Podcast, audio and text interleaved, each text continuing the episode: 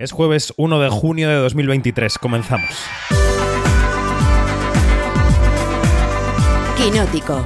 Cine, series y cultura audiovisual con David Martos. Onda Cero.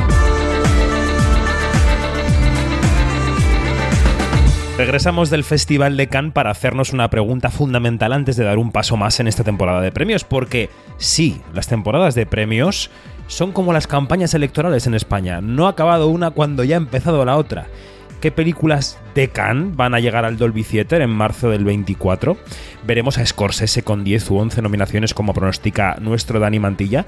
¿Cómo concurrirá Anatomía de una caída, la palma de oro de Justine Triet? ¿Solo como película internacional desde Francia? ¿O veremos, por ejemplo, a Sandra Huller nominada a Mejor Actriz? ¿Encontrará su hueco una película tan específica y tan contundente como La Zona de Interés? ¿Quizá el protagonista de Perfect Days, de Wim Wenders? ¿Qué pasará con España? Está claro cuál será nuestra terna, qué ocurrirá con Robot Dreams, que ha sido adquirida por Neon, y con la nueva película de animación de Trueba y Mariscal. Hoy sacamos la bola, la bola de cristal. Soy David Martos y esto es Quinótico. Quinótico, Onda Cero. Comienza el Quinótico semanal de cada jueves. Ya sabes que puedes encontrar todos los contenidos de Quinótico en quinótico.es, primera con K y segunda con C. Allí hay noticias, reportajes, entrevistas, más podcast, información de taquilla. Ahí te puedes apuntar gratis a nuestra newsletter diaria que puedes recibir en tu buzón de correo por la mañana a las 8. Y también puedes eh, suscribirte, porque en Quinótico creemos que un periodismo de calidad sobre la industria audiovisual pues debe ser un periodismo bien financiado y principalmente por las lectoras y por los lectores. Si quieres ser parte de la comunidad Quinótico, ya sabes, quinótico.es. O también puedes seguirnos en nuestras redes sociales, en Twitter, en Instagram, en Facebook, en TikTok, en LinkedIn donde quieras. Bueno, pues vendido el pescado, hemos vuelto del Festival de Cannes y nos incorporamos al carril de cada semana, al carril de las noticias y al carril de los estrenos. Este viernes llega a los cines Secaderos, que es la ópera prima de la directora granadina Rocío Mesa, una historia ambientada en un pueblo pequeño, pero que mira de reojo a la gran ciudad desde la Vega de Granada, que es su tierra natal, la tierra natal de Rocío Mesa. Allí llega una niña y es el centro de la trama de la película. Escuchamos cómo suena Secaderos y conversamos con la directora, que es, como decimos, Rocío Mesa. ¿Tú alguna vez has visto un monstruo de verdad? ¿Que si yo he visto un monstruo de verdad? Pues yo no. ¿Y tú? Vamos arriba, que se va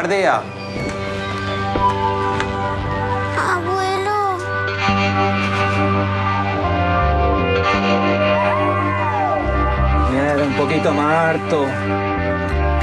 ¿Qué pasa contigo? ¿Qué pasa conmigo? Pedro. ¿Te ha dado miedo? Es que soy un cagao.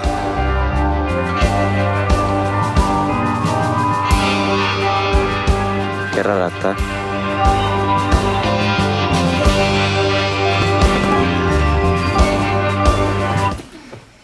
Te he visto entrar. Hasta ahora vienes. Anda, dúchate, cámbiate y tira para abajo. ¿Por qué no nos habla? ¿Qué te pasa?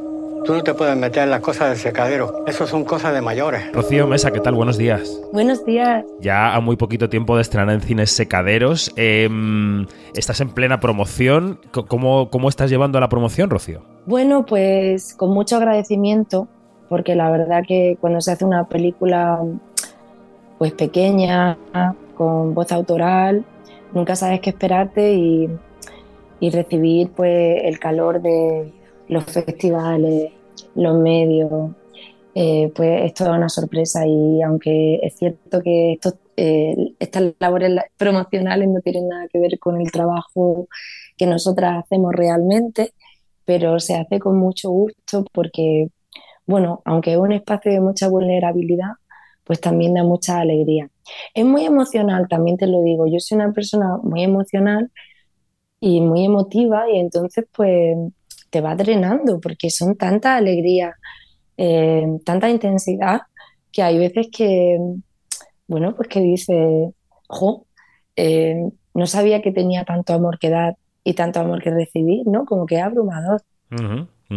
Em, este estreno ya comercial en salas de secaderos el 2 de junio eh, supone el, final de un camino, aunque el camino sigue para la película, evidentemente, pero bueno, supone una cierta culminación de un proceso que, ¿cómo ha sido de difícil? ¿Cómo ha sido de difícil levantar, construir la ópera prima, Rocío? Pues levantar una ópera prima en España es difícil, se tardan de 5 a 7 años así de media. Em, y bueno, pues mm, es un proceso difícil, pero también tengo que decir que lo que tenemos que conseguir es que aunque los procesos sean largos y, complicados, más, bien diría complejos, eh, sean agradables. El proceso de creación tiene que ser tan importante como el resultado y en ese proceso pues hay mucho aprendizaje y cada experiencia de cada fase eh, se convierte en un proyecto en sí mismo, ¿no? O sea, cuando recuerdo, por ejemplo, los castings que, que fueron, bueno, pues eh, un casting popular, porque hemos trabajado con actores no profesionales, pues eh, solamente esa fase del proyecto fue tan enriquecedora, tan bonita, eh, tan llena de matices, me acercó tanto a mi tierra, me ayudó a conocer a personas extraordinarias, que solo eso ya era un proyecto en sí mismo, ¿no? Así que bueno, son muchos años, pero, pero hay, que, hay que tomárselo como que el proceso forma parte de la, de la obra propiamente e intentar estar muy presente en cada, en cada una de las fases y aprender las lecciones que, cada una de esas fases tiene que enseñarte para poder continuar haciendo cine, ¿no? que, que es el siguiente paso, eso es lo que viene ahora. Mm, claro. Em, ¿Cómo ha sido ese, proceso? Eh, ¿Ha habido, ha pasado por algún eh, laboratorio de guion, por algún lab, por alguno de estos eh, lugares en los que, de los que estamos hablando en los últimos meses, que están asociados muchas veces a, festivales, en los que se impulsan las generaciones de proyectos, o ha sido un proyecto completamente independiente y hecho, digamos, desde la base? Pues sí, sí que pasó por laboratorios porque, bueno, parece que ahora tal y como se está estructurando pues nuestra industria, eh, esa es como la primera fase, ¿no? Y eh, aunque el primer, el primer borrador de guion yo lo hice en 2017 y ahí tampoco había tantos labs como hay ahora, pero tuve mucha suerte porque ese primer borrador de guion entró en el lab de Sundance, que es una mm. cosa dificilísima. Y de hecho, ese sello de calidad de Sundance fue un gran impulso para el proyecto. Y después, a partir de ahí, sí que estuvimos en más laboratorio. Eh, y eso pues nos ayudó a, bueno, pues a ir pensando y trabajando en el proyecto durante el proceso de financiación que fue largo. Eh, la película eh, es un homenaje a, tu tierra, ¿no? A la Vega de Granada y a cómo y, al cruce de miradas entre entre, entre eso, entre el origen, entre la base, lo más cercano a, la tierra y, esa mirada externa de quien va, vuelve de la ciudad o de un pueblo más grande a ese pueblo más pequeño. ¿Qué, te preocupa o qué te interesa de esa tensión de miradas entre, la, entre el origen, ¿no? El origen propio y quien se ha ido fuera y vuelve a mirarlo con ojos nuevos o con ojos externos, Rocío? Bueno, pues me preocupa todo. O sea, es un tema que me, bueno, me genera una pulsión muy pasional porque tiene mucho que ver con quién yo soy y aunque no es una película autobiográfica, pues es una película que, que he rodado en mi tierra, como tú bien apuntas, en, en una especie de quizá intento inconsciente de volver a mis raíces porque de otra manera no podría haberlo hecho. Y, y, esta dualidad de lo que sentimos con las zonas rurales es algo que me ha perseguido siempre, porque yo crecí en uno de esos pueblos de la Vega de Granada, soy de pueblo, y siempre digo que ser de pueblo es un superpoder, pero ser de pueblo también entraña muchos misterios, muchos secretos, muchos peligros. Y, bueno, pues esta, este amor eh, eh, peligroso que tenemos con, con, las zonas rurales, pues siempre me había intrigado mucho y me apetecía mucho trabajarlo. Y en ese sentido, pues creo dos personajes, que uno es Vera, esta niña de ciudad que pasa los veranos en el pueblo de su abuelo y para ella esta zona rural pues es su campo de juego y le hace sentirse libre y, y deja lugar a la imaginación y a la fantasía. Y luego tenemos a Nieve, una adolescente que es de ese pueblo, que ha nacido allí, ha crecido allí, entonces todo aquello ya se le hace repetitivo, pequeño, cansino. Luego hay otros personajes, porque esta es una película pues, de voces femeninas, eh, generacional, pues otros personajes que miran a la tierra pues con amor, con respeto, con, con bueno, pues con la certeza de que, de que esa es su casa, ¿no? Y cada uno de estos personajes pues nos va a mostrar una de las aristas de este retrato poliédrico sobre lo rural que no entra a juzgar, sino que viene a, mostrarnos pues todas esas posibles miradas, ¿no? Desde, bueno, todo esto pues cruzado con, con, un universo un poco más fantástico, lisérgico, psicodélico, si podemos llamarlo, porque, bueno, pues es una película psicodélica y rural y feminista. Esa parte, además, tú decías, bueno, ser de pueblo, aparte de ser un superpoder, tiene algo de mágico, ¿no? Tiene algo de magia o de, o de secreto o de, o de misterioso. Em, claro, la parte sobrenatural de la película, que podemos también llamarlo así, eh, tiene que ver con eso, tiene que ver con que eh, los códigos de la vida en esos sitios eh, hasta un punto pueden resultar indescifrables para quien no ha crecido allí. Bueno, sin duda ese es uno de los elementos en este caso, em, esta criatura mágica que habita en los secaderos de tabaco de la Vega de Granada y en esta película, pues procede de mi propia imaginación de niña, porque cuando yo vivía en La Vega, yo veía esas estructuras arquitectónicas enormes, que son como cabañas, así como que te recuerdan a las historias que hemos leído de pequeños, de los tres cerditos y tal, pero son enormes. Entonces, claro, en tu imaginación dices, ¿quién vive ahí? Pues criaturas gigantes, ¿no? De la tierra. Y esa idea que, era, que estaba muy clara en mi infancia, pues luego me ha ido acompañando. es que ciertamente la, naturaleza, los bosques, las choperas de la vega, la acequia, eh, todo esto se antoja muy misterioso cuando eres niño. Luego de adulto a veces perdemos esa, mirada inocente y fantástica, pero de niño realmente eh, se antoja como, como algo a veces tenebroso, a veces extremadamente luminoso, pero sin duda con mucho misterio y que invita a, la fantasía. Y si eres un adulto que eres capaz de, conservar esas fantasías de la niñez, pues, pues acabas escribiendo estos guiones, claro. Efectivamente. Oye, eh, supongo que habrás tenido que, responder muchas veces ya a cómo ha sido tu trabajo con, con actores no profesionales. Lo que, lo que yo pensaba, además viendo cómo es el panorama ¿no? de, los, de los debuts de las óperas primas que estamos recibiendo recientemente en el cine español, muchas de ellas por parte de directoras. Digo, lo que yo pensaba era que esto, esta tendencia a contar con actores que no habían hecho nada antes eh, es, casi ya una categoría y no sé si a lo mejor tendríamos que dejar de dividir entre profesionales y no profesionales, porque en el fondo cada historia puede pedir un perfil distinto de alguien que se ponga delante de la cámara, ¿no? Hay, a lo mejor tu historia pedía voces y cuerpos que no estuvieran, digamos, em, e, e, entrenados en lo que solemos llamar la profesionalidad del actor, ¿no? ¿Cómo, ¿Cómo, ves tú este debate? A mí me parece que tú has dado en la tecla en, lo que se refiere a que depende del proyecto. O sea, yo personalmente, bueno, sí que hay, hay creadores y creadoras que dicen, bueno, no, yo es que quiero trabajar de esta manera, ¿no? Que, tampoco lo hemos inventado nosotras, lo de trabajar con actores no profesionales, ya lo veíamos en neorealismo italiano, Bresson, o sea, se ha hecho mucho a lo largo de la historia del cine, porque al final pues son herramientas, ¿no?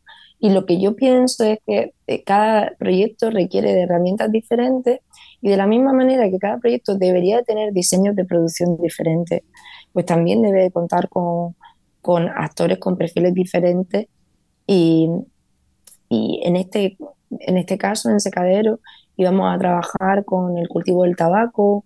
Era una película muy de la Vega de Granada. A mí me hacía mucha ilusión y me parecía que era eh, pues, un privilegio poder llevar el acento de mi tierra a la gran pantalla.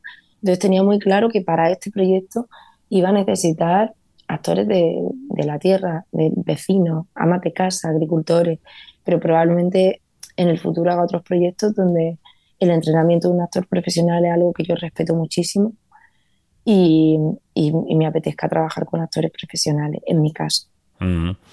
Mencionabas que, el guion de la película eh, arrancó muy bien en ese lab del Festival de Sundance. La película terminada también tuvo, por ejemplo, el respaldo del público en el Festival South by Southwest de Austin. Eh, no en vano tú eh, llevas muchos años residiendo en California, en Los Ángeles.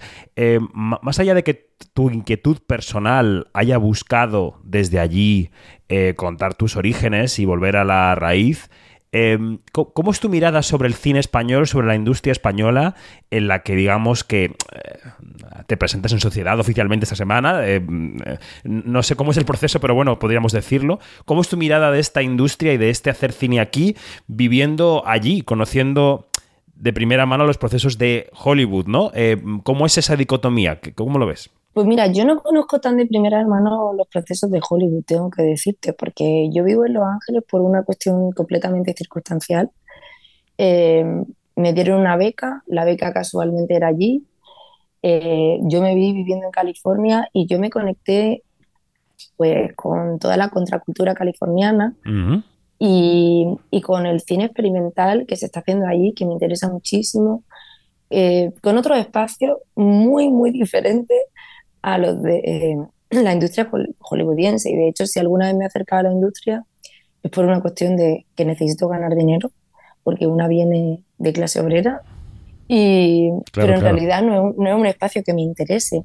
Yo me he movido mucho pues en, en la contracultura y en el underground eh, angelino, que es lo que a mí me ha interesado.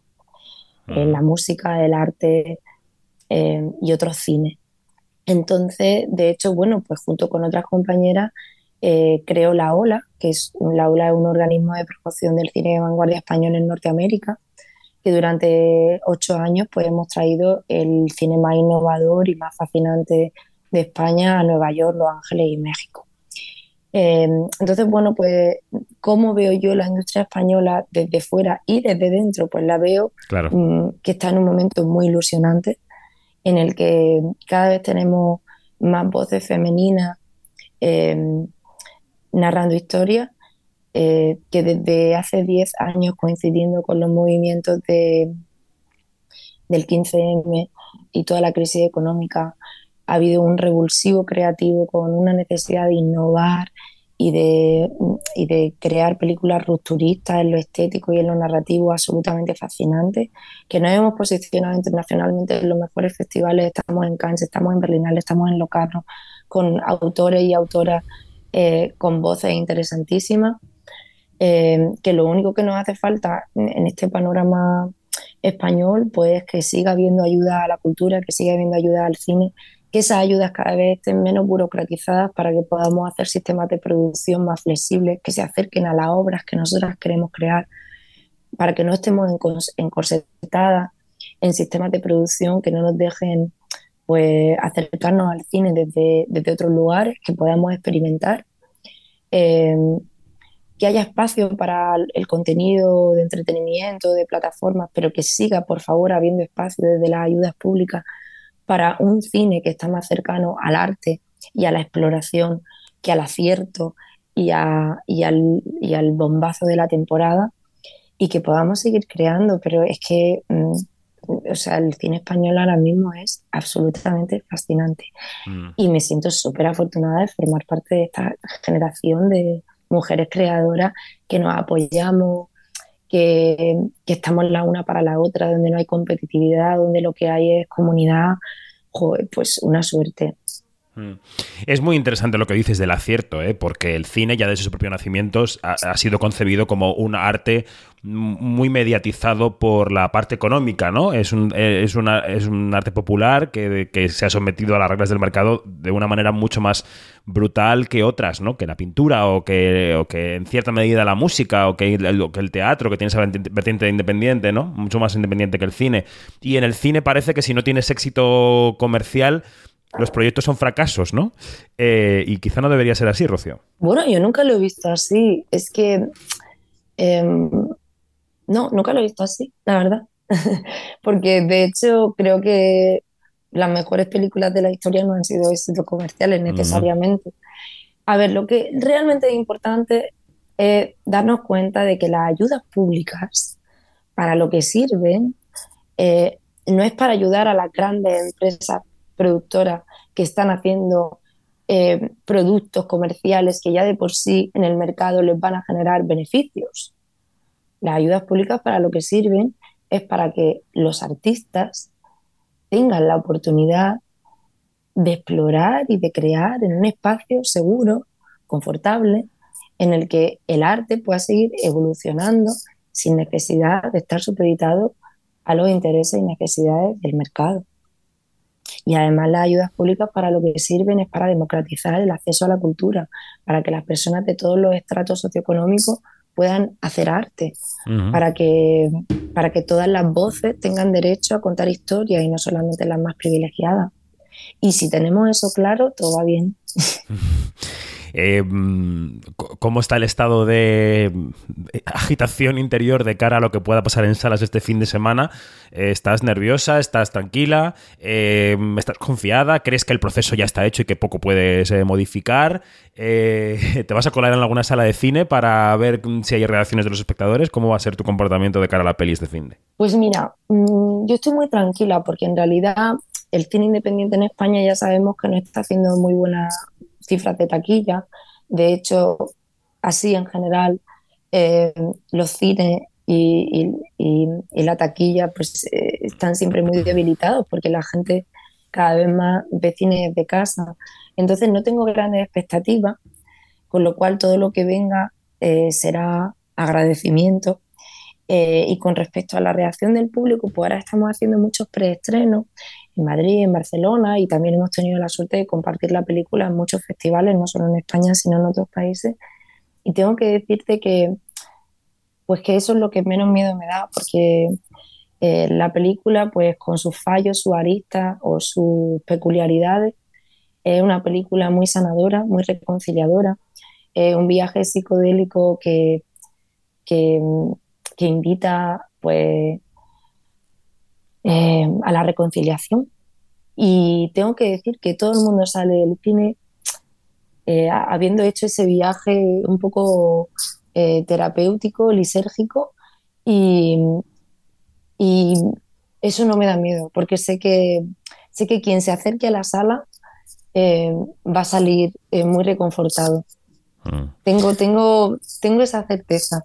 Así que no, no, no tengo ni que espiarlos porque ya lo he ido viendo, ¿no? Lo he ido viendo en estos pases y es una cosa muy bonita. Sí, sí, sí, no, no. Los, los eh, directores y directoras que comparten sus películas en pases previos con el público siempre tienen eh, buenas palabras para esas experiencias porque en el fondo se comparte, o sea, son eh, testeos de la película en directo que suelen tener muy buena, muy buena acogida y además, bueno, también estamos en una tendencia en la que mm, eh, cuando las películas son pequeñas, quienes las han hecho las están acompañando en pases en salas también después del estreno y eso yo creo que es enriquecedor para la gente que lo, que lo está agradeciendo. Totalmente, de hecho en Granada pues vamos a hacer pases con, los actores, eh, que imagínate pues la ilusión que le hace a ellos. Es que también tengo que decir que este momento de compartir la película en sala es una alegría compartida que se multiplica, porque no solamente eres tú llevando una película al cine, sino todo el equipo que ha hecho la película. Entonces es como una especie de, no sé, de fiesta colectiva donde cada persona que ha puesto un granito de arena lo vive con muchísima ilusión. Así que, bueno, pues sí, es muy bonito. Pues eh, Rocío Mesa, directora de Secaderos, que llega este viernes a los cines. Muchas gracias y suerte, suerte con esta película y con lo que, con lo que venga después. Muchas gracias. Quinótico, Observatorio en Bremen.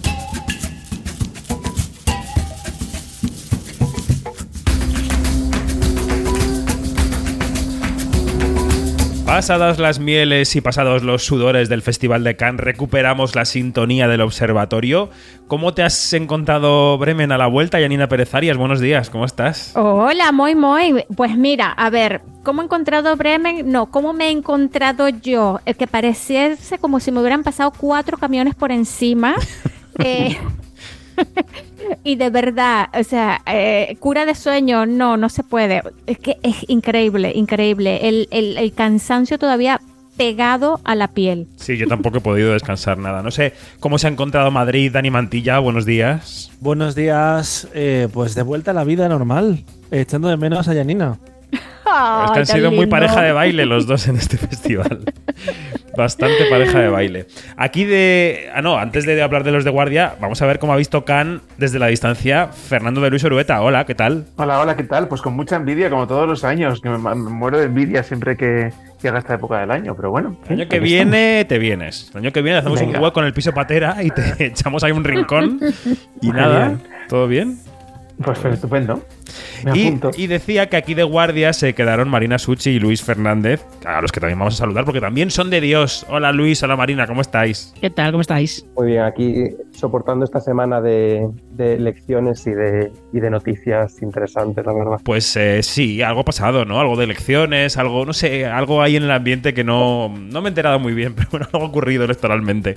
Bueno, vamos a lo nuestro, que es el cine. Tenemos mucho que comentar. Comenzamos mes de junio y esto de la actualidad audiovisual pues no para, ¿no? Seguimos en plena huelga de guionistas, pendientes de qué va a pasar con los actores y con los directores, vamos conociendo fechas de la próxima temporada de premios, la última la de los BAFTA, que se van al 18 de febrero del 24 en pleno Berlín.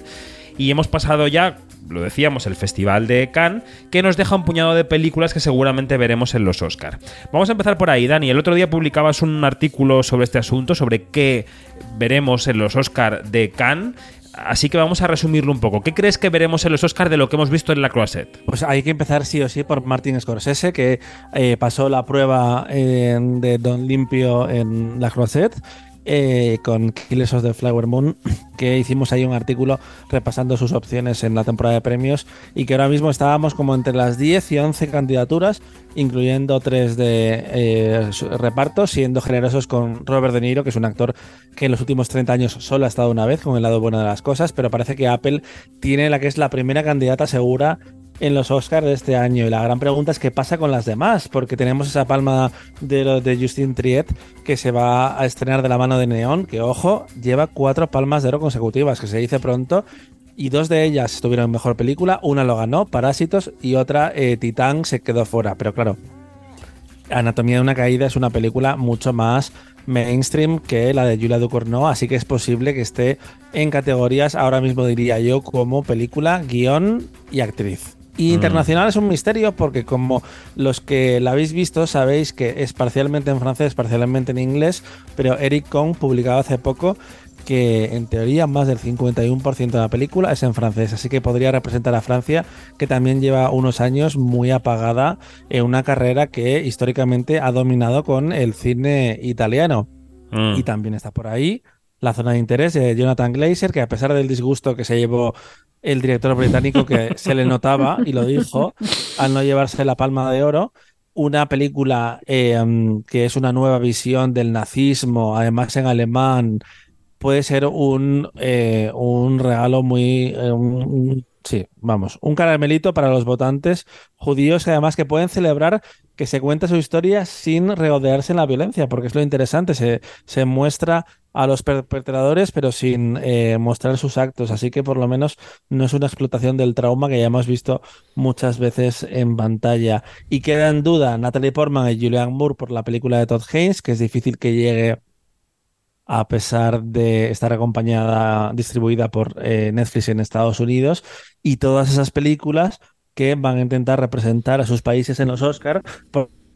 Desde 2012, siete de las ganadoras de nacional han venido. Dani, tu micro está haciendo cosas muy raras. Va y viene, se engancha, se desengancha. Estás ahí como en un vaivén que no sabemos qué ocurre. Venga, enchufa bien los cables y mientras voy con Janina, no te preocupes. Jani, Vale. yo veo, a mí la película mm, de Justin Triet me gusta mucho, pero yo veo a Dani un poco generoso con las nominaciones, fuera de la película internacional, quiero decir. ¿Tú cómo ves esta, esta vaina? Uh, mira, eh, a ver, yo sí que le veo mm, alguna posibilidad eh, a la película de, de Justin Triet, Triet para, para que figure en, en la carrera de los Oscars, claro, con ese 51% en, en francés, este, pues se le echa para atrás un poquito eh, otras, otras posibilidades, pero bueno, pero viendo todas las, vi- viendo cómo, cómo se ha desenvuelto últimamente la movida tipo Oscar, eh, pues mm, quién quita, ¿no? Pero es que de verdad, es, yo veo que cuando, cuando Dani en Cannes dijo, voy a escribir sobre esto, yo le vi con una cara de, hijo, ¿quieres un cafecito? Porque es que me pareció tan temprano todo. porque claro, porque Martin Scorsese es un sí eh, duradero en el tiempo y en el espacio, pero es que todavía no, todavía el panorama está allí, todo está por verse. Y claro, la palma de oro, en, es- en aquel momento todavía no teníamos una palma de oro y ya Dani estaba.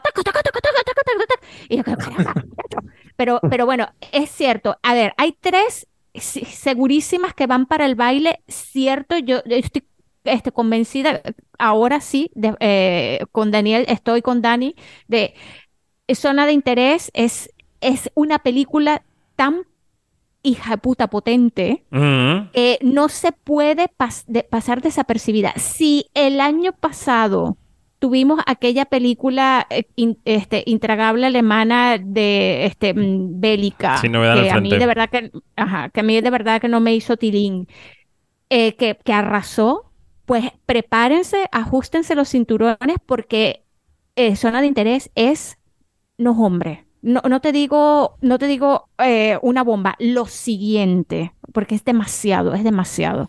Mm. Eh, y, y bueno, y la Palma de Oro tiene sus posibilidades, sí que las tiene, pero allí yo estaría como que más, este, más orientada hacia lo que puede lograr Sandra Hüller, que es, es que, que es tremenda, está tremenda en esta película. Mm. Lo ha mencionado Dani porque teníamos la crisis de su cable eh, Robot Dreams, la película de animación española, que supongo que jugará también sus cartas ahí, también de la mano de, de Neon, ¿no? Eh, Dani. Sí, porque Ne- Neon ya llevó a la nominación a Flea en tres categorías, película internacional de animación y documental, eh, y veremos qué pasa con el cine español, porque tiene candidata posible eh, con Pablo Berger, que ya lo enviaron con Blancanieves, con Erice, al que nunca han enviado y puede ser una forma de saldar deuda histórica, pero tú y yo comentábamos fuera de cámara el otro día lo divertido y los titulares que puede dar una eh, um, gira promocional de Erice por América. Bueno, es que no promocionaría un carajo, o sea, no promocionaría nada. Tenemos una crisis diplomática con, con Estados Unidos. Claramente. Y hubo un nombre que se nos olvidó, David, y es Juan Antonio Bayona, que eh, va a estrenar en otoño su película y que vuelve a rodar en español con actores uruguayos, pero la producción es nacional, que puede estar ahí. Y él no ha estado en Cannes, pero sí, sí, película internacional. Mm, recordemos que el año pasado, de las 15 películas que estuvieron en el corte, 8 venían de Cannes de, de Premiere, que es que se dice pronto. Mm. Le quiero preguntar a Fer, Fer no ha visto las películas evidentemente del Festival de Cannes, pero bueno, pues lleva muchos años siguiendo la carrera de los Oscar y puede ver cosas que a lo mejor a los demás se nos escapen. Tú de todo eso que estamos contando, ¿qué te, qué- qué te parece que tiene sentido, Fer? Es que en realidad tiene mucho sentido lo que decís, ¿no? Los, los Oscar han cambiado mucho en los últimos años eh, y están virando hacia estos premios eh, globales, ¿no? Con los eh, en los que las películas que, que salen de Cannes pues, tienen un, en fin, como un- una ventaja, por así decirlo, ¿no? Y están en el foco de atención, ¿no? De hecho, bueno, la Academia ya lo procuró cuando, cuando eh, la competición de mejor película internacional eh, me- introdujo los comités, ¿no? Para corregir estos olvidos de los grandes festivales, ¿no? O sea que la Academia quiere que estas películas estén ahí eh, y está y el sistema le, fav- le favorece, ¿no? O sea, yo creo que claramente Zona de Interés, por lo todo, mucho que os he escuchado y leído, es una, va a ser una candidata a, considerar, pero claramente la película de Justin Triet, eh, que no solamente por la Palma de Oro, sino también creo que por la relevancia de, de la, de la propuesta, eh, eh, pu- puede ser una, una buena candidata. Yo, sin haberla visto, que obviamente no la he visto, pero me recuerda un poco a- a- al papel de Argentina, en el sentido de que habláis todos de que es una película de corte clásico, pero con eh, una profundidad, eh, bueno, eh, interesante, ¿no? Entonces, bueno, pues efectivamente, este tipo de propuestas en el cine americano creo que son muy bien acogidas, ¿no? Entonces, sí que creo que puede tener un recorrido. Y yo estoy muy ilusionado con Robot Dreams. El hecho de que la tenga Neon, para mí, creo que es un espaldarazo bestial para la película.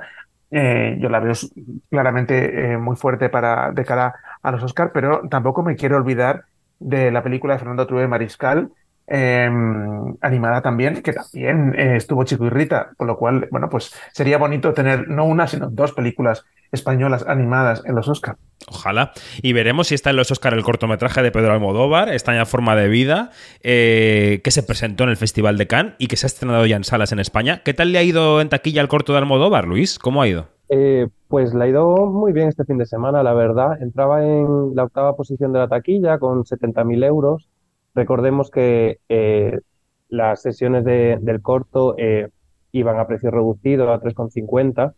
Entonces tiene todavía más mérito porque en número de espe- espectadores subiría una posición y estaría a, a puntito de rozar la sexta en la que se quedaba Caballeros del Zodíaco, que entraba con 100.000 euros. Eh, le ha ido muy, muy, muy bien. Es un poco una de las pocas notas positivas que podemos decir de la taquilla, de los titulares que podemos sacar de la taquilla, puesto que más allá del top 5, donde los grandes blockbusters de Sirenita, Fast and Furious, Guardians de la Galaxia y Super Mario siguen haciendo un dineral, y Vaya Vacaciones sigue sorprendiendo y manteniéndose estupendamente después de seis semanas, a partir del top 5 las cifras son muy, muy, muy, muy bajas.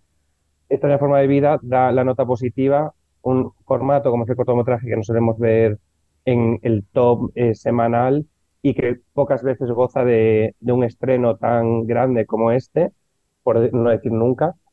Obviamente cuenta con el nombre de Pedro Almodóvar detrás. Claro, por supuesto. Es este, es este corto, ¿no? No es, no es un corto, es, Es- este corto. Pero también el que entre tan arriba da un poco señal de que la taquilla está floja fuera de- del, del top 5. Sería más difícil ver una posición tan buena en, en una situación prepandémica donde las cifras generales de- del top 20 eh, hubieran sido más elevadas.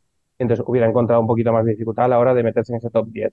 Pero de momento celebrar eh, las buenas noticias de que han entrado muy bien y de que la gente haya dado la oportunidad de ir a ver un formato diferente y que se animen a, a ver eh, propuestas diferentes. Bueno, Por y que, demás, eh, y que estamos, no, te iba a decir, Luis, eh, con unas cifras de recaudación un poco eh, distorsionadas porque estamos por encima de los 7 millones de euros. Eh, llevamos un par de semanas también por encima de la media de entre el año 15 y el 19, que es la que usamos para comparar entre la prepandemia y la pospandemia. Pero claro, es que todo ese dineral se debe en su mayor parte a los taquillazos que citabas. O sea, el cine que se estrena medio e independiente, salvo estas películas comedias españolas que han dado con una cierta tecla y este año, esta semana, perdón, llega como Dios manda con Leo Harlem que, quiere estar en esa estela también, ¿no? Eh, salvo estas, estos blockbusters y estas comedias españolas, todo lo demás está siendo un poco dramático, ¿o no? Eh, totalmente. Este fin de semana se ha producido algo que hacía mucho que no veíamos, que era dos películas por encima del millón de euros. Y en este caso, dos películas por encima de los dos millones, con esos dos millones de Fast and Furious y los tres con los que se ha estrenado La Sirenita, que finalmente entraba con tres millones cien mil, que están súper bien, son muy buenas cifras, son cifras que necesitamos y que los cines necesitan y que hay que ver. Y el buen funcionamiento de Guardianes o Super Mario que siguen eh, sumando. Pero es cierto que esto no, se está, no se está produciendo ese efecto contagio que todos deseamos de que el hecho de que más público acuda a los cines eh, beneficia al resto de películas de la cartelera porque tengan una mayor vi- visibilidad. Eh, las cifras son pobres. Estamos viendo pequeñas notas de positivas, como puede ser el, corto de Almodóvar, como puede ser las ocho mon- eh, montañas que se la semana pasada y que ha hecho muy buenas cifras, o el documental Libres, eh, ese documental un poco de temática religiosa, espiritual, que ha hecho unas cifras increíbles, llegando casi a los 500.000 euros y sigue eh, siendo unas mejo- películas que mejor se mantienen. Pero en general las, eh, las medias de las películas eh, son muy, muy, muy flojas y los estrenos se pierden enseguida. Estamos viendo constantemente como todas las semanas se estrenan 10, 12, 15 películas. eh, muchas de ellas entran en el top 10 en los últimos puestos y a la semana siguiente se, eh, se desmoronan completamente porque cuentan con una exposición inicial brutal en 200, 100 salas, depende de- del estreno, y a la siguiente semana desaparecen completamente. Entonces, tenemos, está muy bien los blockbusters y además no van a parar de llegar. Tenemos la semana que viene, eh, bueno, este mismo viernes Spider-Man, la, si- la siguiente semana Transformers, eh, luego viene Flash, viene Indiana Jones, viene Vaya Vacaciones, la nueva de Santiago Segura, viene Misión Imposible, viene eh, eh, Elemental, la de, de Pixar. Las buenas cifras van a seguir manteniéndose, creo yo. Va a ser un verano muy potente a nivel blockbusters. La esperanza que esto se tra- transmita al resto de, de la cartelera y a películas de, de tamaño medio y pequeño. Pero bueno, pero no es fácil. Estamos viendo cada vez más esos comentarios de esta película es para plataforma, esta película no es para cine y, en fin, es un drama en ese sentido. Bueno, em, Vamos a hablar de otra noticia, otra noticia de la semana, otro tema que hemos comentado en Quinótico, que es que está en relación también con la temporada de premios, que es la publicación de las bases de los premios Goya, que se van a celebrar el próximo mes de febrero en Valladolid, aún sin fecha, pero ya sabemos que no será bajo un ayuntamiento socialista, porque va a cambiar de mano hasta las elecciones del domingo. Así que tendrá nuevo director, José Luis Cienfuegos, y nueva administración local. Veremos cómo, cómo influye ¿no? a la nueva cita. Pero vamos con las bases, Fer, porque se publicaban el lunes después de que fueran aprobadas por la Junta el viernes anterior. Algún medio ya filtraba algo durante el fin de semana, pero el lunes las conocíamos en su integridad. ¿Qué novedades hay en esas bases y, qué significan para los premios? A ver. Bueno, ahí las novedades, la, principal, quizá no ha sido la más, la más comentada en los medios, pero la principal es eh, esta, esta, modificación que parece un poco técnica, pero eh, es, relevante en cuanto a eh, cómo se eligen cómo se conforma la lista de los cinco nominados en cada categoría. ¿no?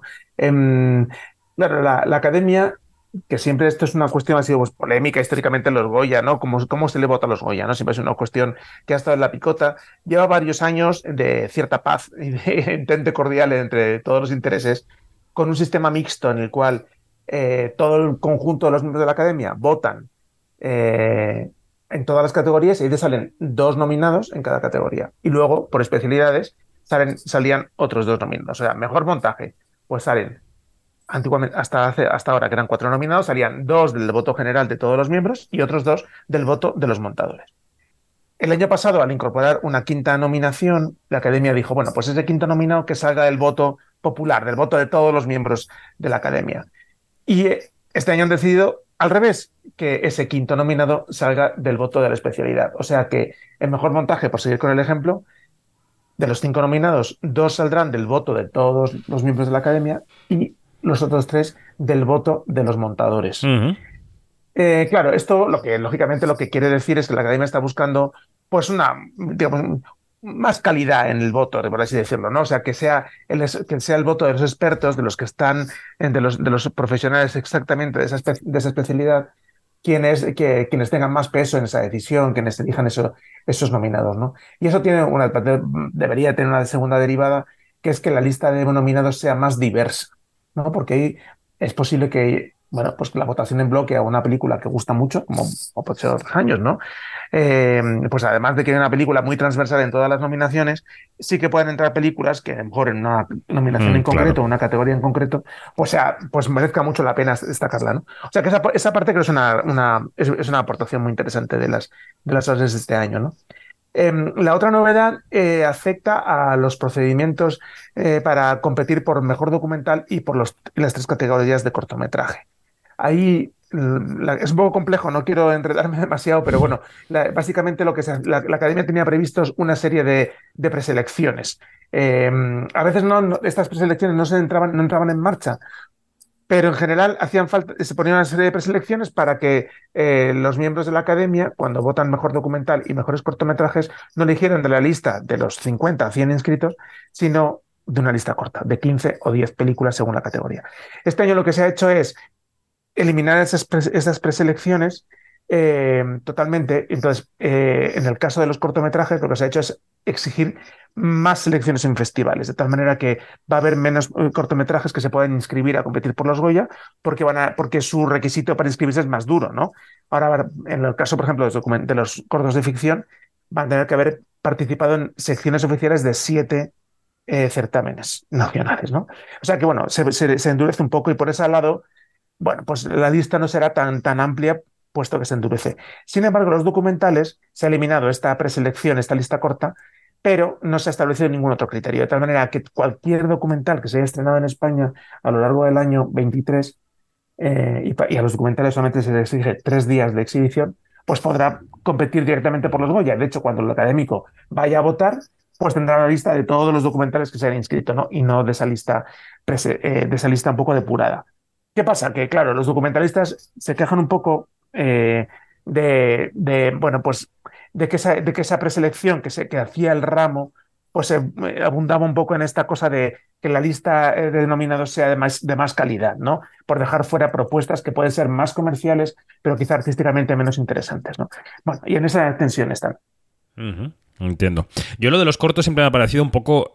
Estoy un poco dividido porque entiendo que algún filtro hay que poner, porque no puede presentar cualquiera directamente a los Goya un corto que haga cualquiera. ¿no? O sea, yo entiendo que tiene que haber un filtro de calidad, pero me parece de, una extrema, no sé si decir crueldad, pero sí de una, una ordalía eh, brutal el pasar por siete selecciones de festivales. Quiero decir que, que no sé si es la manera, no sé qué pensáis, pero mm, no sé si debería haber un comité en la academia, no sé si tendría que haber otra, otra manera de seleccionar, porque esto de los festivales me parece un poco arbitrario. ¿Por qué siete y no nueve? ¿Por qué siete y no cinco? Pf, No sé. eh, no sé, Fer. Es ¿cómo lo difícil porque, claro, tampoco, tampoco tenemos los- las cifras internas de ese proceso, cómo funciona, ¿no? ¿Cuántas, ¿Cuántos cortometrajes superan ese número de selecciones, ¿no?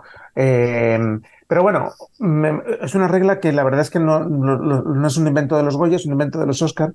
En los Oscar con los Mm. cortos se hace igual, eh, con una lista, ¿no? La, Academia elabora una lista de festivales eh, homologados, digamos, ¿no? Y entonces tienes que haber sido premiado o preseleccionado por, por, por, uno de varios de ellos.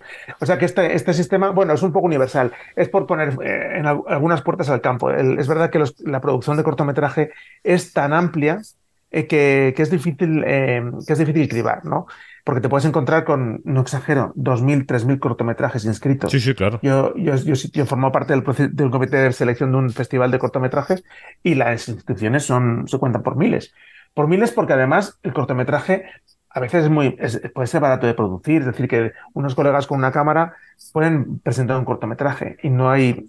eh, entonces, bueno, pues claro, ahí entra desde el corto de Almodóvar hasta eh, un, un corto de fin de curso de un instituto. O sea que, claro, a- cargar con, la, con el peso de hacer esa, esa criba quizás sea demasiado, ¿no? Y por eso se hace esa criba de los festivales. De alguna forma te externalizas ese trabajo, por así decirlo. Bueno, pues esto sobre las bases de los Goya, que también han sido parte importante de la semana.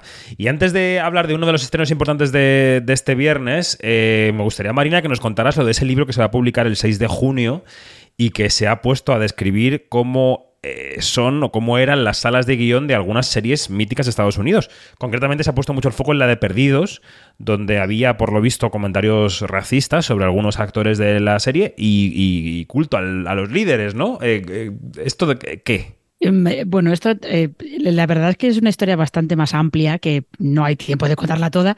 Pero este es un libro que se llama Burn It Down, quemadlo todo, básicamente, o quemadlo hasta los cimientos.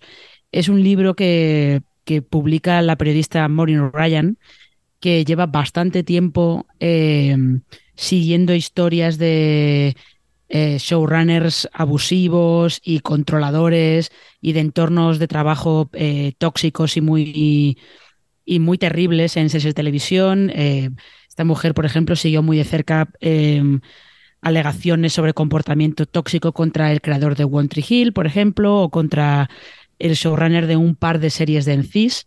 Creo que era Encis Nueva Orleans y no sé si también estaban en Encis Los Ángeles o algo por el estilo.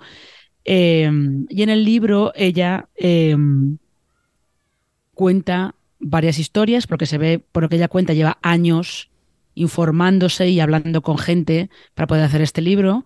Eh, cuenta historias de varias salas de guion y de varios incidentes que ocurren, que han ocurrido en esas salas de guion.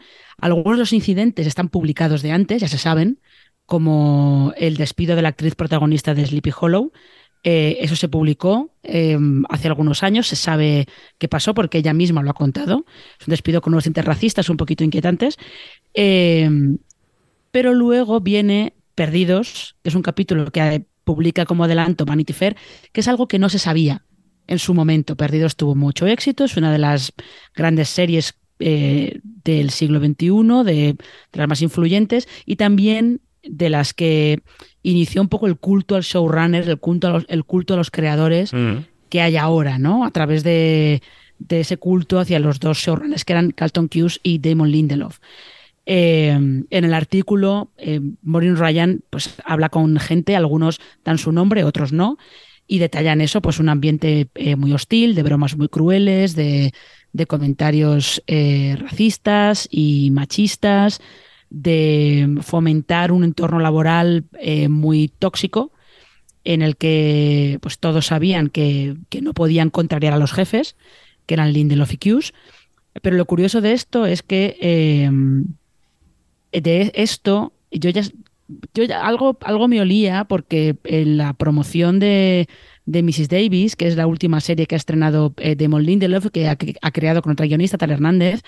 Eh, Lindelof ha estado haciendo acto de contrición de, de, lo que pasó en Perdidos, diciendo que no está demasiado interesado en ser el jefe supremo ya y que, que tiene, se arrepiente de muchas cosas que pasaron en Perdidos y que ahora no quiere repetir los mismos comportamientos. Lo que pasa es que, claro, es una serie de la que no se sabía nada porque en 2004 claro. nadie iba a decir nada. Evidentemente, era otro tipo, otro tipo de, de, entorno en Hollywood y sobre todo, creo que también a lo que, lo que pretende mostrar el libro de Maureen Ryan es que no era un caso aislado, que era un poco como, como Hollywood suponía que debían funcionar las cosas. Si tienes al mando a gente que son a los que se denomina genios, eh, es, está perfectamente entonces justificado que sean unos monstruos directamente. Claro. Y esto es que además define una industria, define una industria que además yo creo que en buena parte mm, es verdad que la ola del Me Too y lo políticamente correcto han llegado para matizar ciertos asuntos, pero que esto de los genios y el talento debe seguir siendo así. Yo no he estado nunca en una sala de guion, pero me, me temo lo peor. En fin. Bueno. Sí, sí, porque además es que eh, no hay más que ver la idolatría de, de, estos genios continúa, con lo cual si tú le das a alguien, eh, a alguien que a lo mejor no está acostumbrado a tener cierto poder, le das cierto grado o bastante poder mmm, y no le pones cortapisas, bueno, pues puede pasar que abuse de ese poder. Pues puede ser, efectivamente. Bueno, pues todo esto que hemos eh, debatido aquí o que hemos expuesto está en quinótico.es para que lo ampliéis. Y antes de terminar el observatorio, vamos a hablar de Els Encantats, que es la nueva película de Elena Trapé, Biznaga el mejor guion en Málaga, que se estrena este viernes y suena así. ¿Qué pasa, tío? ¿Estás instalado ya o qué? Sí, bueno, más o menos. Estoy muy cansada, pero bien. Bueno, es normal, poquito a poco. Hola, amor. He caigut en la bici nova. Quina bici nova? Mira, Guillem, vam dir que la bici li regalàvem als dos. Bueno, las opiniones que vamos a dar aquí ahora, los que la hemos visto y que van a ser breves, son un aperitivo de otro podcast, de un quinótico extra enfocado en la película que hoy mismo puedes encontrar en quinótico.es eh, y en nuestros canales de podcast, de podcast, pues en todos los que tenemos, ¿no? En Spotify, en Evox, en Apple Podcast y, y en ese podcast también escuchas, si quieres, fragmentos de la entrevista que le hizo Dani Mantilla a Laia Costa. Os tengo un poco pluriempleados con los podcasts, yo lo sé, pero hagamos una opinión breve. Janina, ¿qué te ha parecido Els Encantats? Pues me ha parecido que Laia Costa eh, está imparable y, y que Trape, está, bueno, que está en su mejor momento y que nos está trayendo unos, unos temazos eh, y de una manera, de, contada de una manera bastante bastante particular y, y, única, si se quiere. Dani. Pues es una incursión, una incursión nueva en ese cine rural feminista que está ola que um, algunos admiran, otros cuestionan, pero que eh, Elena Trape va más allá en los retratos de maternidad que hemos visto en los últimos años y se plantea qué pasa cuando tenemos que dejar marchar, aunque sea temporalmente, a esos niños que ya no podemos controlar cada paso que van a dar y que te obligan a plantearte quién eres tú como mujer, como, como persona en el mundo. Y me gusta la tensión que hay entre lo íntimo y lo gigantesco que hay en esa película de, de Trapé, porque ella, la protagonista, Laia Costa, eh, se fuga, entre comillas, a los Pirineos para evadirse de lo que pasa y de ese vacío existencial que siente. Y está sola y está como aislada. Y creo que ese, ese viaje psicológico del personaje, aunque al final haya una concesión a lo dramático a través de un monólogo memorable, es donde está el corazón de, la, de una película interesante y que además supone un avance como directora para Trapé. Después de películas más corales como Blog y como Las Distancias, aquí se hace un estudio de personaje bastante profundo. Y Luis o Marina, no sé si tenéis eh, algo más sobre la peli, que os ha parecido, no sé. Eh, no, es, es, más o menos. Eh, yo sí quería, quería apuntar lo mismo que dice Janina, que parece que ha habido como una especie de moda así de cine de gente de ciudad que se va al pueblo y se reencuentra. Bueno, es, Els Encantats no es ese tipo de película. Lo parece, no lo es, va por otro lado. Vale, ¿y Luis? Yo decir que para mí Elena Trapé es de las directoras más interesantes que tenemos ahora mismo en un panorama lleno de directoras. Me parece estupendo cómo sigue creciendo, cómo sigue explorando temas y sobre todo cómo, cómo ha calado a la generación de, de milenias de los 80, 90 eh, que se enfrentan a un mundo en el que todas sus esperanzas, todas, eh, todos sus sueños de futuro quedan un poco eh, destrozados eh, o apasionados por, por el ritmo del día a día y, y de las vivencias. Eh, a mí me parece que sigue creciendo como directora, su lenguaje visual me parece cada vez más interesante y creo que sigue proponiendo temas, temas de super actualidad y muy y que se, agrade- que se agradece ver y reflexionar sobre todo. Y claro, Fer estará con los dientes largos también para ver el Encantache este viernes en los cines. Claro, es que mi plan de fin de semana, así que fenomenal, ahí, ahí, ahí que estaré. Muy bien. Bueno, pues eh, Fer, Dani, Luis, eh, Marina, gracias y hasta la próxima. Adiós. Un placer, chao, chao. Un placer, como siempre. luego. Hasta luego. Janina, quédate por ahí, ¿eh? porque enseguida viene Iñaki con las noticias y con los estrenos. No te vayas. Voy a por agua y regreso. Venga, eh, adiós. Quinótico. Lo que tienes que saber. Pues mientras Janina va por su vasito de agua, saludo a Iñaki Mayor. Iñaki, buenos días. Buenos días, David. Janina, ¿qué tal estáis? He estado siguiendo vuestro periplo en Cannes, pero... A Janina comiendo con pesto. A ver. Jani, ¿has vuelto con el vaso de agua ya o qué? sí, sí, sí, ya estoy aquí. Janina comiendo pesto, Dani sin compartir gominolas y Begoña Donata haciéndose pizza en el, en el horno. Bueno, claro. todo. O sea, todo el mundo comía menos yo. Yo solamente trabajaba. Eso quiero que se note. Y dormía poco. Bueno, eh, ¿qué tal las vacaciones quinóticas durante el Festival de Cannes? ¿Has descansado? ¿Todo bien? ¿Tu libro bien? ¿Todo bien? He descansado, no me puedo quejar, he estado firmando en la Feria del Libro, muy bien, y ya la semana que Oh. viene creo que cierro la tournée en Navarra, que tengo también muchas, muchas ganas de ir a presentar el libro a Navarra. En tu tierra, muy bien. Bueno, En mi pues tierra. eh, más allá de los, que hemos, de los temas que hemos comentado ya en el observatorio, ¿qué otras noticias de la semana podrías destacar? ¿Qué ha ocurrido esta semana? Bueno, pues mira, mm, sigo en mi tierra porque de Tafalla, como yo, está bien Ichazo Arana. Anda. Que, bueno, que esta semana eh, hemos sabido que va a competir en, en el Carlo Vivari, el Festival de República Checa, con su ópera prima Las chicas están bien, que se va a estrenar el próximo 25 de agosto y que, bueno, pues con la que va a intentar conseguir el Globo de Cristal. Es una película que además bueno, va a estar Bárbara Leni, Irene Escolari, Chiar Manero, Elena Azquerro, un montón de actrices, además de ella misma. Recordamos además que el año pasado ya estuvo ella también en el festival eh, con la película Tenéis que venir a verla y que además ganó el premio especial del jurado. Y esta película la producen Los Ilusos Film, que es la productora de Jonas Trueba. Eh, Janina, ¿tienes ganas de esta película de Ichazo Arana? Pues sí, sí, sí, se tiene súper buena pinta. Estoy muy, muy curiosa. Claro que sí. Yo también.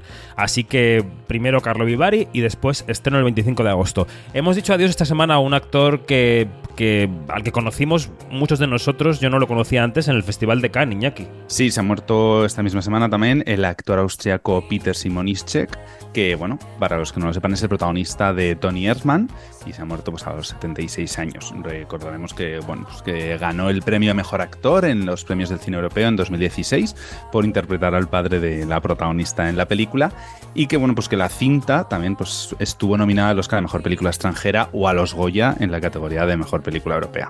¿Recuerdas cuando vimos allí la película en Cannes, Janina? Eso fue una experiencia inolvidable. Es- ha sido una de las de, de esas proyecciones que, que- que no se nos va a olvidar jamás en la vida.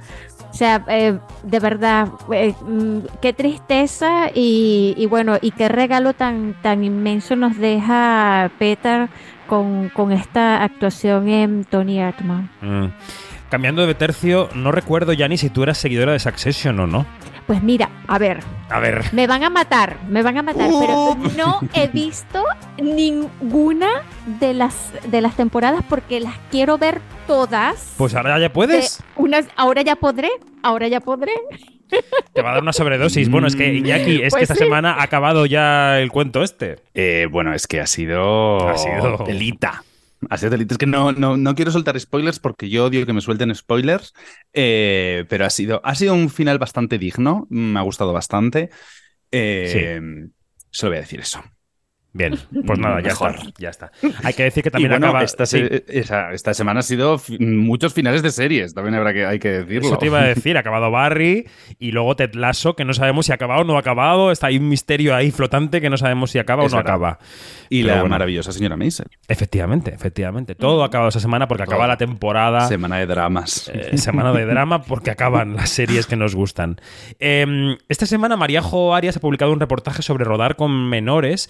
No sé si lo habéis leído, pero es un texto súper interesante porque ella se acerca a esa realidad, ¿no? A la realidad de una película en la que participan eh, actores que, que son menores de 16 años. Claro, es es, es una situación que hay que prever desde la producción, ¿no, Iñaki? Sí, me, parece, me, ha, parecido súper interesante eh, porque bueno, leyendo el, reportaje no puedes eh, dejar de pensar en, bueno, en la película reciente, ¿no? En 20.000 especies de abejas y en lo complicado que, que tuvo que ser ese, ese rodaje, pero como dices, creo que también es importante y no puedes, eh, bueno, los niños son una parte importante de, de- de la sociedad y creo que ti- tienen que estar en las películas y lo difícil que tiene que ser preparar todas esas producciones con toda la, la legalidad que hay que cumplir. ¿no? Muchas mm, también, entre otras cosas, ¿no? Las horas de rodaje, etcétera, eh, tiene que ser muy complicado. Sí. Eh, en las bases de los Goya, que hemos hablado antes de ellas con Fer, este año se vuelve a consignar que los menores de 16 no pueden optar a un Goya. Así que sigue esto en vigor para el año 2024. ¿Y qué ha hecho Martín Scorsese después de estar en Cannes, aquí? Bueno, pues acaba de, anunciar, eh, está recorriéndose Italia, mm, presentando la película, y acaba de anunciar que va a hacer una nueva película sobre Jesucristo.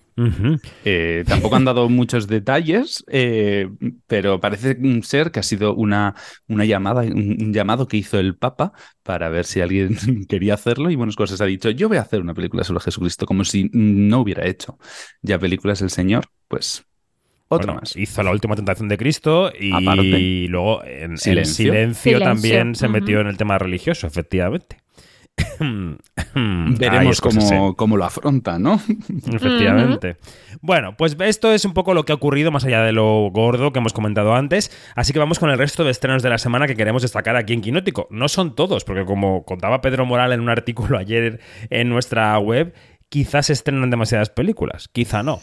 Vamos con una de ellas. Ya está. ¿Cómo puedes dormir con tantas luces? ¿Qué te da miedo?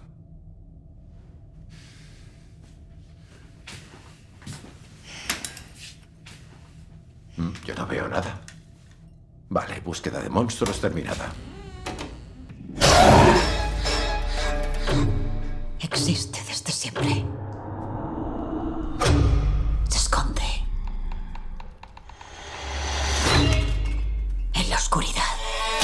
Empezamos con esta de Boogeyman, que es una película de terror basada en un cuento de Stephen King, Iñaki. Sí, vuelve el terror a las salas, seguramente que con muchísimo éxito, todos lo sabemos, de la mano de The Boogeyman, este, esta película basada en el cuento de El Coco de Stephen King. En esta película, pues dos hermanas pequeñas, eh, dos niñas que acaban de perder a su madre, pues se van a ver atormentadas por una presencia fantasmagórica y sádica que van a tener en casa y bueno, pues intentarán que su padre les haga un poco de caso pues antes de que sea demasiado tarde. Para amantes del terror, de Boogeyman. Y seguimos con Spider-Man cruzando el universo. El universo no, el multiverso. Puedo oír tu silencio, mamá.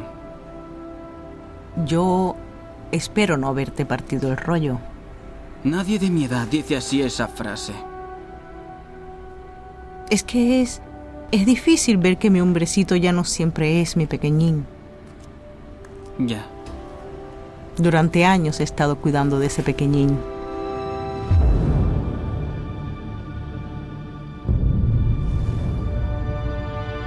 Haciendo que se sintiera querido.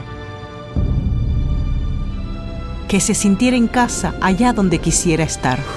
¿Qué nos cuentas de esa, de esa secuela de la película animada de Spider-Man, Iñaki? Bueno, pues aparte de que tengo muchísimas ganas de verla y que mm, posiblemente sea la candidata al Oscar de este año, ya lo digo.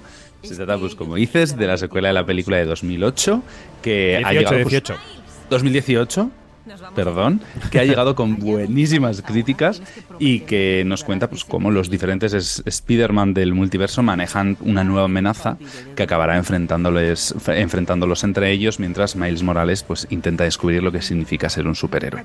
Seguimos con la última película del director iraní Jafar Panahi.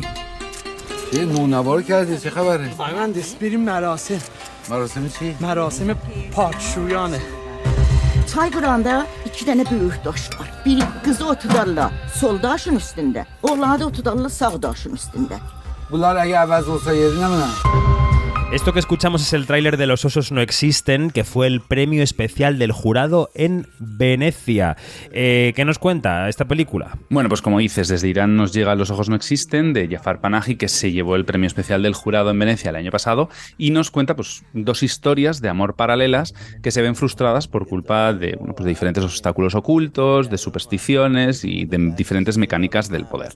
Recordemos que Panahi fue detenido el año pasado antes del festival al intentar pues, conocer la situación del también director arrestado, Mohammad Rasolov, y fue liberado este pasado febrero después de empezar una huelga de hambre. No quedaron muy claras las circunstancias de la salida, eso por un lado, y por otro en la película, claro, las historias de amor que tú relatas, Iñaki, están ahí, están de fondo, pero en el, en, en el fondo es la, la historia de cómo un trasunto de Panaji se va a un pueblo de la frontera también donde se, donde se escapa, ¿no? De Irán. Yanina, tú que has visto la película, ¿qué te ha parecido? Me ha parecido una de las mejores que ha hecho eh, Panaji en los últimos tiempos, porque no solamente aborda es- este, este tema, o sea, eh, a ver, no solamente que aborda estas historias este, de las que ha hablado ya Iñaki, sino que también nos, nos da una visión como que muy personal de él que él sigue en su misma historia, sí, de, de, de, de, eh, que significa lo, lo, lo, lo que es estar encerrado en tu propio país y el miedo que, que en el que él vive, ¿no? Hay una frase que, que de verdad que a mí se me quedó clavada, eh, que, le, dice- otra persona y, le dice, el miedo es poder. Y es una cosa de verdad bastante reveladora de toda la trama de la película, porque también hay, hay escenas en las que él está en la frontera y cuando le dicen, estás pisando la frontera, él da dos pasos hacia atrás y esos dos pasos hacia atrás es para entrar otra vez en el territorio iraní. Entonces todo, todo es todo está tan bien hilado y tan bien puesto que de verdad que, que yo me quito el sombrero frente a esta película eh, porque es eh, reveladora de pe a pa. Bueno, yo debo decir que era una de mis grandes candidatas para León de Oro en Venecia el año pasado. Acabó ganando el documental de Laura Poitras. Ya he comentado aquí lo que me parecía.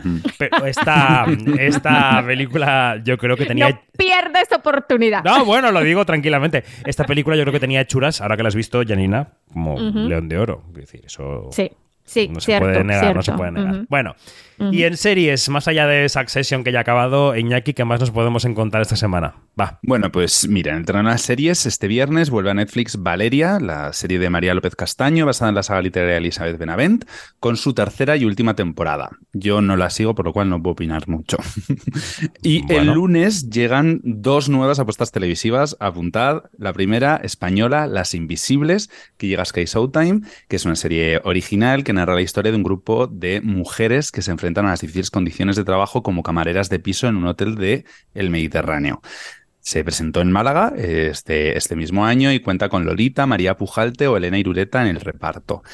Y la otra que se estrena también el lunes en HBO Max es la que ya habéis comentado vosotros en el podcast de Cannes, que es The Idol de Sam Levinson, que es el creador de Euforia, y que, bueno, mm, ya pudimos oír vuestras opiniones, aunque mm, voy a pediros que lo, la volvéis a dar, pero antes de nada os voy a contar de qué va un poco, que es para los que lo oigan desde, desde el principio. Nos cuenta la historia de una cantante a punto de resurgir. Mm, se oyen ecos de puede estar basada en alguna cantante que todos conocemos, pero bueno, eso no Mm. se sabe. Y que se enamora de un misterioso hombre que acaba siendo el líder de, bueno, de un, cul- de un culto secreto. Y bueno, pues el tráiler suena así. There's just no better feeling than performing. You give so much of yourself, but don't give anything away. You're not a human, you're a star. I need full control, no matter what. He's brainwashed her. I have to tell you something. I promise you. Un misterioso hombre, Janina, con una coleta de rata, como le dicen en la película, o sea, en la serie. Y con la ausencia de sex appeal más desastrosa que se puede imaginar para una serie como esta. Por favor, bueno, por favor. cuéntanos, Jani, o recuérdanos cuál era tu opinión sobre esta serie que protagoniza Lily, Lily Rose Depp y este señor misterioso con coleta es The Weeknd. Cuéntanos. The Weeknd. Sí, la, lo que, a la conclusión que llegamos y, que, y que- en la que concordamos todos es que la trama que rodea a Lily, Lily Rose eh, Depp es la más interesante él no nos interesa nada, no nos importa nada y qué lástima que ha sido una oportunidad perdida porque de verdad lo que se plantea alrededor de la, del personaje de, de Lily Rose es, eh, bastaba para hacer una tremenda serie y para, y para confrontarnos con lo que es las entrañas eh, a veces podridas del mundo del entretenimiento, en este caso de la música. Eh, hay que recordar que Lily Rose está, bueno, está tremenda en lo que se, Sí. en lo- hasta donde se puede, o sea, de verdad que está muy bien ella, da el papel, da, da registros. eh, eh, yo creo que, que, bueno, que Levinson a veces se le va la mano en cuanto a, a- a mostrar mm, ciertas imágenes que no tendríamos por qué, por qué ver. Este, y, y bueno, pero, pero me parece que, eh, que The Idol, eh, si, si, es verdad lo que, si es cierto lo que una vez comentó Marina aquí, eh, que, que The Weeknd lo que hizo fue echar para atrás todo el proyecto porque era muy feminista, pues qué lástima, qué lástima, qué lástima, qué lástima. Pues sí. Bueno, yo concuerdo con Janina, ¿eh? o sea que no tengo mucha discrepancia. Mira, la serie me entretuvo mucho, vi dos capítulos y, y mucho más interesante Lily Rose Depp y su entorno, como contaba Dani Mantilla también en el podcast de Cannes, que la relación con, con The Weeknd. A mí me encantó Begoña Donat diciendo que hay secuencias de sexo de alto voltaje y que eso molaba mucho. Y ya solo con eso yo ya Sí, algo hay, algo hay. Lo que pasa es que cuando ves que es con The Weeknd, pues te quedas un poco así. Pero Sí, bueno, sí, exacto. algo Claro. hay, algo hay. Las, es- las escenas de sexo con ella sola, o sea, que son las escenas de masturbación, a mí me parecen que están, que son buenísimas. Bueno, O sea, igual se refería sí. a esas, también puede A ser. lo mejor ¿eh? se Puede refería ser, a puede ser. Bueno, pues The Idol va a ser hered- heredera de los lunes de Succession, o sea que ya tenemos droga para la semana que viene. Eh, Me parece fantástico. Iñaki Mayora, Janina Pérez Arias, gracias. Hasta la semana que viene. Adiós. Muchas gracias. Adiós.